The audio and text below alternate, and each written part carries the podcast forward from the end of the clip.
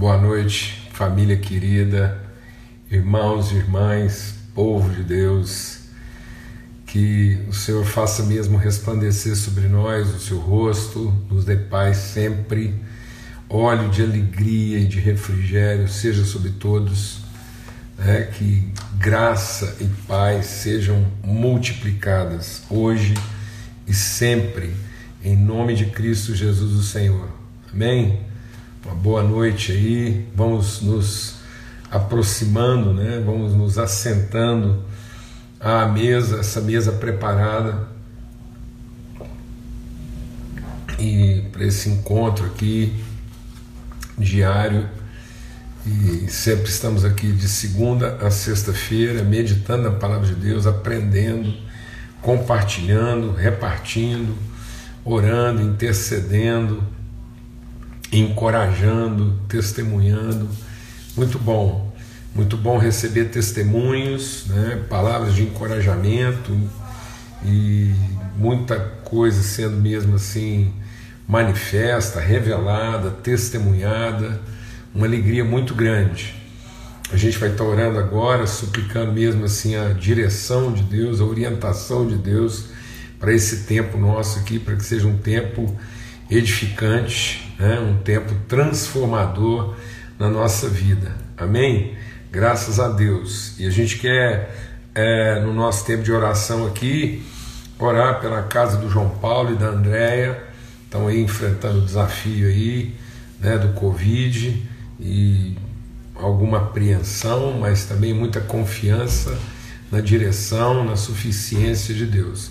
Tá bom? Então a gente vai orar agora, suplicar mesmo que Deus nos oriente, nos ilumine e nos faça luminosos. Amém? Em nome de Cristo Jesus, o Senhor.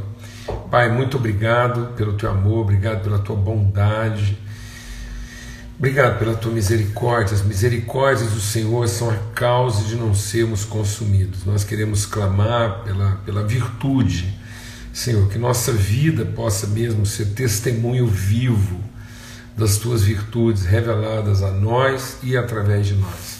Queremos clamar aí por todos aqueles que estão passando desafios na área da saúde, mas especialmente pela casa do João Paulo da Andréia, que compartilharam conosco aqui o seu desafio de enfermidade. Ô oh, Espírito Santo de Deus, sopra agora nessa casa, sopra nesse lugar, na vida dos irmãos, fortalece orienta, vivifica. Ó Deus, levanta, nós suplicamos, em nome de Cristo Jesus, o Senhor, pelo poder regenerador, salvador que há no sangue do Cordeiro. Amém. Amém. Graças a Deus. A gente está aqui né, meditando em 2 Pedro, no capítulo 1, e o texto aqui é exatamente sobre isso, né, sobre esse entendimento de uma vida né, que é orientada de fé em fé, transformada de glória em glória e acrescida né, de graça sobre graça. Então, graça e paz sendo multiplicadas na medida em que a nossa fé é desenvolvida. Então, quando a gente fala de graça, é, é, é, é tão é importante a gente entender isso, né? Porque isso, isso tudo vai fortalecendo o princípio. Você veja, por exemplo, que, que é, Pedro não está dizendo que graça e paz sejam acrescentadas. Então, não, não entenda bem que pode parecer a mesma coisa. Não é um acréscimo de graça e paz, é uma multiplicação de graça e paz. Então, é uma porção que se potencializa. Então é mais ou menos como uma semente que implantada vai produzindo outras sementes. Então é como se você olhasse para uma semente de milho e dentro daquela semente estão potencialmente milhões de outras sementes. Então não é quantos grãos você ajunta, graça não é um acúmulo de massa acrescentada. Graça não é um acúmulo de grãos é uma multiplicação de sementes. Você planta e colhe, e planta e colhe. Então, a partir de uma semente, você vai gerar milhões de outras sementes.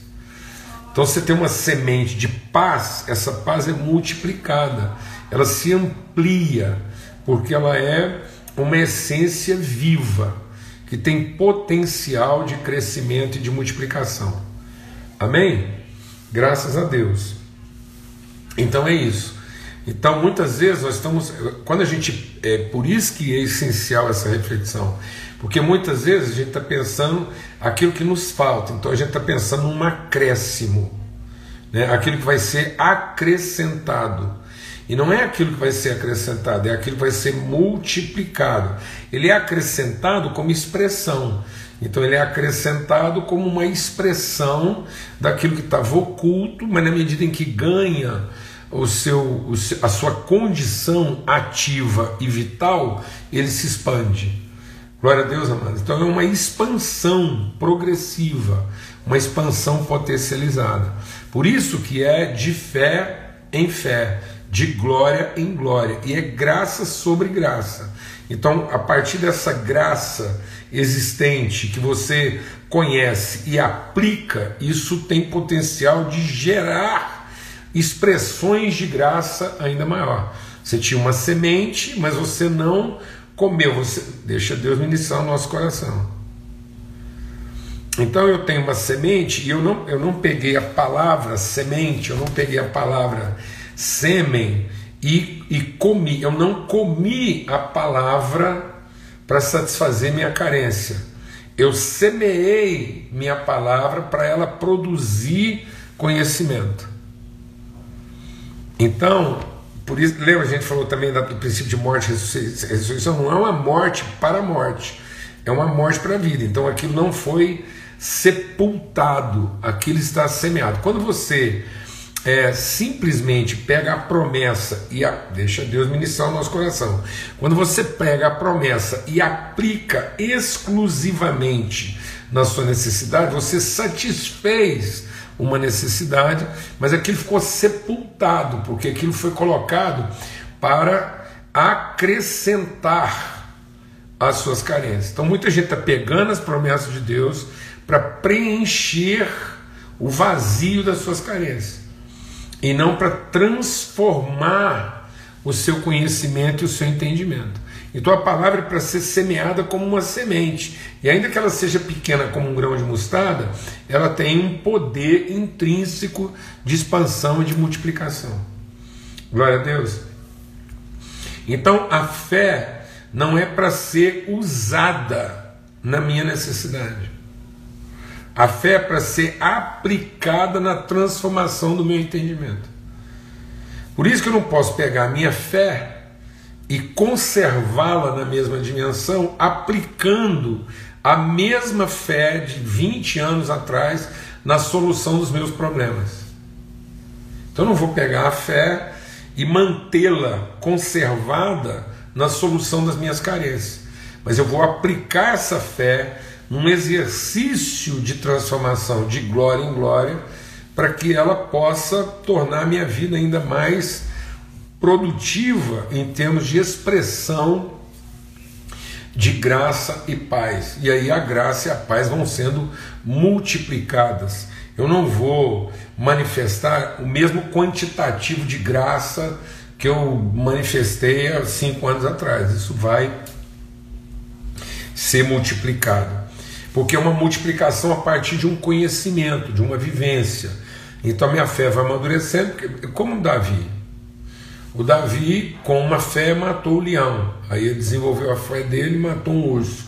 Desenvolveu a fé dele e matou um gigante. Glória a Deus, amados. Então ele foi de glória em glória, graça sobre graça. Então ele está ele tá enfrentando desafios cada vez maiores, porque ele está desenvolvendo a sua fé. E é isso que a gente está compartilhando aqui. Né? E, e, e, isso é um exercício que requer nosso esforço. Então, no texto de 2 Pedro que ele diz: então, por isso mesmo, concentrem. É, é um esforço. Nós estamos aqui, eu já falei na segunda-feira, a gente já está concluindo amanhã. É um esforço, isso aqui é um empenho mesmo, é um esforço, empenho no sentido objetivo, intencional de desenvolver a nossa fé, acrescentando a essa fé o que? Virtude, conhecimento. Esse conhecimento não é o conhecimento no sentido da informação, mas é o conhecimento no sentido da vivência, da aplicação. Por isso que Jesus diz: não interessa o tamanho da sua fé, ela tem que ser exercitada. Se ela for tão pequena, mas você colocar, se tiver a ousadia de colocar em prática, você vai de fé em fé. Então, às vezes as pessoas estão esperando um acréscimo de fé. E Deus está querendo te dar o quê? Uma expansão de fé. Os discípulos falaram isso. Os discípulos falaram isso, né? Quando eles viram a dificuldade deles, eles falaram assim: é, é, acrescente a nossa fé, nos dê a fé que a gente não tem. Então, às vezes, a gente fica esperando que Deus vai dar para a gente a fé que a gente não tem. Vou falar devagar. Os discípulos falam assim: acrescente a nós a fé que a gente não tem. Aí Jesus diz assim: exercitem a fé que vocês já têm, ainda que ela pareça o quê? Pequena. Ainda que a sua fé pareça pequena, Deus não vai, Deus não vai mandar mais fé para você. Ele quer que você a exercite. Então, qualquer que seja o seu tamanho de fé, ela é uma semente. Então, não olhe para a sua. Gente, isso está ficando uma coisa tão difícil hoje em dia. Porque as pessoas estão olhando o êxito, estão olhando o sucesso da vida das pessoas a partir do seu aparente a partir do seu quantitativo aparente. E, e não é isso. Jesus diz assim: então não olhe para a sua fé e a despreze, porque ela é tão pequena quanto um grão de mostarda. Pratique a sua fé, por menor que ela pareça, pratique essa fé, porque ela é capaz de encher o mundo, cobrir a terra de mostarda. Amém? Não adianta você ter uma fé é, é, grande como um caroço de abacate se você não a pratica. Era melhor que você tivesse uma fé pequena como um grão de mostarda e a praticasse de fé em fé. Então não espere que você tenha uma fé tão grande quanto um caroço de abacate. Porque às vezes tem gente com uma fé grande como um caroço de abacate que não está produzindo outros abacates. E aí ele não está exercitando a sua fé. Então não é o tamanho da fé que eu tenho. Amém, amados? É a eficácia dela. Então, às vezes, eu tenho uma fé grande que ela teria um, um potencial de eficiência, de realizar grandes coisas. Mas às vezes eu não estou praticando isso. Se alguém com uma fé menor do que a minha está conseguindo gerar muito mais coisas porque ele foi lá e colocou ela em prática. Glória a Deus. Aleluia. Amém. Então, as promessas de Deus são para que a gente seja estimulado no exercício da fé. Por isso que a gente está insistindo aqui que a fé não é a expectativa do que vai ser acrescentado. A fé é a convicção do que pode ser revelado. Então a fé é a convicção do que pode ser revelado. A fé está na eficácia da graça e não na quantidade de graça. Amém? E a gente então compartilhou sobre isso, né? que Deus então ele é um Deus provisão e não um Deus previdente. Então às vezes a gente pensa que Jesus é, é uma, é uma previdência de Deus para um problema que ele percebia. Não, Jesus não criou nada em função dos problemas que ele iria, que ele previu. E às vezes a gente está vivendo a vida nesse grau de ansiedade, a gente está vivendo a vida como pessoas que estão sempre tentando evitar problemas. Ah, isso aí pode dar problema, aquilo pode dar problema. Então, Deus fez um. É, o, plano de Deus podia dar todo tipo de problema, e deu. E o, o, tipo de problema que Deus deu poderia ser um problema que comprometesse tudo. Então o que, que Deus está nos ensinando? É que Deus não tentou evitar ou prever problemas. Deus nos mostrou que aquilo que Ele está comunicando a nós, aquilo que Ele entregou a nós em termos de virtude, está para muito além dos problemas que eu posso enfrentar. E Deus está dizendo para mim que, em lugar de eu ocupar meu tempo prevendo, antecipando e evitando problemas, eu deveria ocupar todo o meu tempo conhecendo a eficácia da virtude que já foi transmitida a nós. Eu deveria conhecer melhor o que Deus já me entregou. Isso que Jesus falou para a mulher samaritana: conheça bem o Te entregou, para que você saia dessa vida que está aqui todo dia tentando encontrar o que te falta. Amém? Glória a Deus. Então, por isso, nós temos um Deus protagonista e não antagonista. Deus não fez nada. Jesus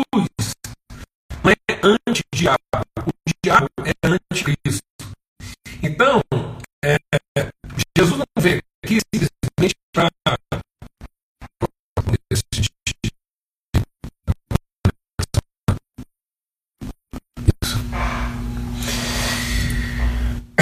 Então Jesus não veio aqui para desfazer ou combater o que o diabo está fazendo. Ele veio aqui para revelar o que é ser uma pessoa cheia de Deus e que vive de acordo com o propósito de Deus. Amém? Então, é, Jesus não é o anti-diabo. E o anti-anticristo não é Cristo. O anti-anticristo é um anti-anticristo. Mas não é Cristo. Cristo é Cristo. E a referência para qualquer anti.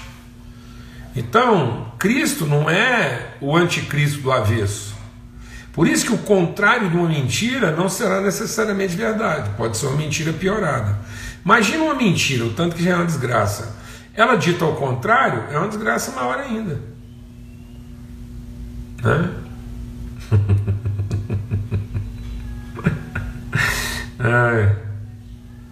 assim, a gente até entende, mas é, eu me lembro aquela onda né, de muita gente ficar escutando música ao contrário. Mas eu quero te falar uma coisa.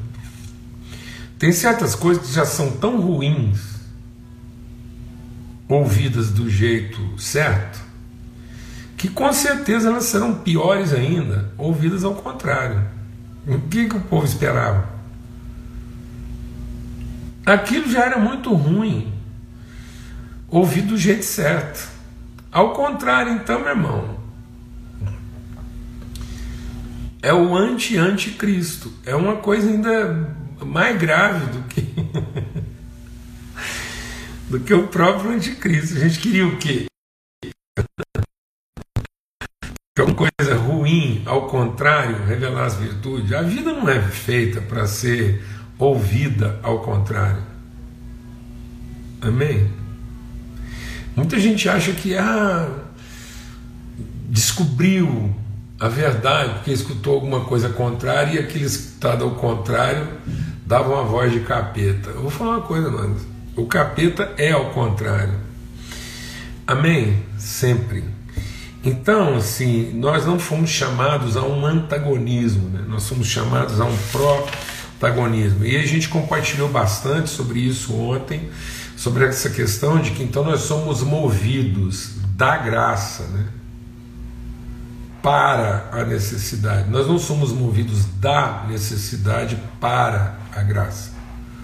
Nós não somos movidos da carência para a virtude. Nós somos movidos pelo Espírito Santo de Deus da virtude para a carência. Então, a, a carência é a oportunidade da virtude. Mas a virtude não é o direito da carência. Então eu não posso caminhar para a virtude pensando que a virtude que eu estou procurando é o direito da minha carência. Mas eu tenho que olhar para as carências à minha volta e entender que eu tenho a oportunidade e a responsabilidade. Então, a carência é a responsabilidade da virtude. Mas a virtude não é o direito da carência. Vai lá devagar. A necessidade é a responsabilidade da virtude, mas a virtude não é o direito da necessidade. Amém? Graças a Deus. E aí, por que, que a gente está insistindo nisso? Porque a gente facilmente se desvia dessas coisas. Então eu vou ler aqui o que está lá no 2 Pedro, capítulo 1, a partir do verso 2, 12. Porque aí Pedro diz assim: ó, por essa razão sempre estarei pronto para fazer com que vocês se lembrem dessas coisas. Então, Pedro está insistindo nesse negócio. Ele fala lá no versículo é, 5. Presta atenção na ênfase que Pedro está dando a essa forma de pensamento. No versículo 5 ele diz: Por causa disso, por causa, por essa razão que nosso entendimento, nossa, nossa forma de conhecimento, nossos olhos precisam estar firmados no que Deus, conhecer o que Deus já deu. Por causa disso, eu concentro todos os esforços. Então, todos os esforços devem estar concentrados nisso. Depois disso, ele diz assim no verso 12: Por essa razão, sempre estarei pronto para lembrar vocês dessas coisas. Né? embora vocês já as conheçam. Então muita gente pode estar pensando assim: bom, mas a gente já sabe o punhado de coisas que você está falando. Não, não interessa. Embora eu já saiba, eu estou sempre me fazendo lembrar. Obrigado. Então, embora eu já saiba, o meu exercício é me fazer lembrar eu acabo de receber um presentaço aqui da minha amada esposa aqui que vem me trazer uma vitamina de abacate. Pensa. Meu Deus do céu. Isso é bom demais, não é? Hum, não precisava nem ser tão bom desse jeito. Aleluia. E aí ele diz assim: é, vou fazer isso sempre. E aí ele diz mais: você pensa que ele parou? Ele diz assim: é, também considero, enquanto eu estou nessa vida, enquanto eu estou nesse tabernáculo, despertar essas lembranças em vocês. Então, Pedro tem assim uma vocação. Ele diz: Olha, eu, eu vou sempre, eu tendo, enquanto eu estiver vivo, é isso que eu vou fazer.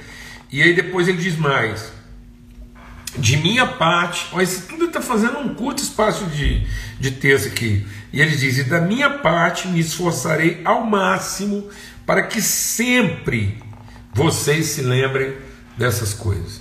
Então imagina. Hum, isso aqui tá bom demais. Imagina a relevância disso para Pedro estar enfatizando isso dessa forma. Por isso que nesse sentido eu queria compartilhar hoje sobre um outro aspecto, assim como a gente falou lá do, do protagonista e do antagonista, a gente falou lá de que é da graça para a necessidade e não da necessidade para a graça. Então, é, a gente quer conversar um pouco hoje sobre o aspecto do proativo e do hiperativo. Quando eu não tenho esse entendimento né, de, um, de uma semente que se multiplica, de uma graça que se expande, né, de, de um conhecimento que se revela, há uma tendência de, em sendo dominado pela ideia da necessidade, eu me tornar uma pessoa hiperativa, ocupado de muitas coisas. Lá no texto de Lucas 8, é, o texto deixa claro que o maior inimigo da nossa vida, para que as coisas de Deus aconteçam, não é o diabo, são nossas próprias pré-ocupações. Então, às vezes, quando eu não tenho entendimento, às vezes não, quando eu não tenho entendimento da graça, eu me torno uma pessoa pré-ocupada e não uma pessoa pró-ocupada. Então, pensando que eu estou ocupado, eu estou tomado de pré-ocupações. Ou seja, preocupações é a ansiedade de ficar tentando prever o que, que eu tenho que fazer para evitar certas coisas.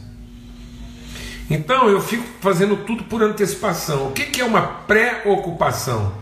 É uma ocupação antecipada. Eu não posso ter uma ocupação antecipada, eu tenho que ter uma ocupação revelada. Eu não posso ficar me ocupando numa previsibilidade. Eu tenho que me ocupar de um provisionamento. Então eu vou me ocupar de administrar bem os recursos que Deus me entregou. E não de tentar antecipar o suprimento das coisas que me faltam. Então Jesus diz que quando você planta uma semente num lugar cheio de erva daninha, o que, que ele chama de erva daninha? São aquelas formas de pensamento pré-ocupantes que abafam a semente e fazem com que ela, no momento exato dela é, frutificar, ela seja o que? Sufocada. Então, qual é a pior frustração que uma pessoa pode ter na vida? Ela ter se preocupado numa hiperatividade e depois perceber que todo o esforço que ela empreendeu durante toda a sua vida resultou em coisa alguma. Meu Deus do céu! Meu Deus do céu! gente que gastou esforço, que ele, ele completa o tempo, espaço do processo, mas ele não, ele, ele termina sem concluir. É isso. Uma semente que chega a florescer, crescer, desenvolver, mas no momento exato dela produzir fruto, ela é sufocada. E ela é sufocada pelo capeta, ela é sufocada pelas circunstâncias. Não, ela é sufocada pelas suas próprias preocupações, suas ansiedades, né? sua forma confusa de pensamento, a sua própria incredulidade, que é mais ou menos a situação lá de Marta e Maria. Jesus, deixa Deus ministrar o nosso coração. Jesus está no ambiente de ambas. Jesus não está numa. Deixa Deus ministrar o nosso coração. Jesus não está no ambiente da Maria e não está no ambiente da Marta. Não, Jesus está nos dois ambientes. Ele está acessível nos dois ambientes. Marta e Maria não estão fazendo coisas erradas. É, é, Jesus está num ambiente de duas mulheres dignas, honradas. Nós não estamos falando de uma Marta que está lá no. Deixa Deus ministrar o nosso coração, porque tem gente aí se enganando a respeito disso. Então a Marta não é uma mulher perdida, confusa, bandida. A Marta não, a Marta não está perdida em coisas erradas. A Marta está perdida em hiperatividade de uma pessoa pré-ocupada. Jesus falou isso para ela. Falou: Marta, você anda pré-ocupada com muitas coisas. Você anda se ocupando previamente, numa previsibilidade, chegando a conclusões totalmente equivocadas. Enquanto a sua irmã dentro desse mesmo ambiente em que eu estou, ela está buscando conhecimento. Então, enquanto Marta estava procurando soluções, previsibilidade, através de uma hiperatividade, a Maria estava buscando conhecimento através de uma proatividade. Porque se você tem o conhecimento, aquilo que você fará a partir do conhecimento e da convicção que você formou, vai ter um resultado favorável. Então você tem uma, um, conhecimento pró a atividade que você vai ter. Mas não adianta você estar excessivamente ocupado se você não tem o conhecimento, porque aí você está ocupado da ansiedade que você tem e não ocupado do conhecimento que você tem. Então, o texto é claro, e é assim, esse, é, é, essa, essa situação de ambas, né? a hiperatividade revela uma, uma sinceridade para as urgências enquanto que a proatividade revela uma sensibilidade para as prioridades. Então eu queria fazer uma pergunta. Você anda respondendo sinceramente às urgências ou você anda desenvolvendo sensibilidade para as prioridades? Perguntar de novo. A nossa vida está marcada pela sinceridade com que eu tento resolver as urgências ou a sensibilidade que eu tenho para definir as prioridades. Você está proativamente envolvido em, em estabelecer prioridades ou você está hiperativamente preocupado com as necessidades, as urgências. Amém, amados? Vamos repetir. Como é que a minha vida é definida? Eu estou pro, né? Eu estou proativamente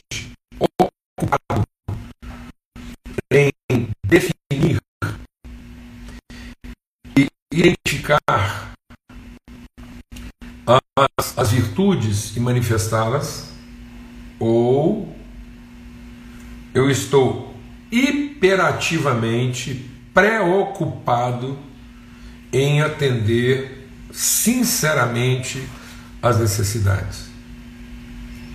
Amém. Em nome de Cristo Jesus, o Senhor. Porque andas assim, tão hiperativamente preocupado? Tirar aqui para não picotar. Por que andas assim, tão hiperativamente né?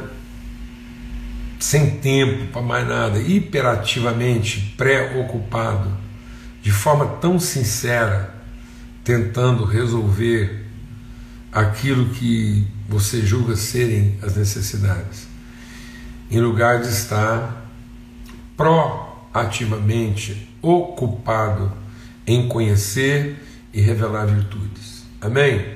Um forte abraço a todos e vamos meditar mais sobre isso. Amanhã a gente se reencontra nesse mesmo horário, se Deus quiser, para concluir essa reflexão. Tá ok? Então, um forte abraço, o amor de Deus, o Pai, a graça bendita do Seu Filho, a comunhão do Espírito Santo de Deus, seja sobre todos, hoje sempre, em todo lugar. E vou te falar, vitamina de abacate geladinha. tá bom? Um beijão, fica na paz.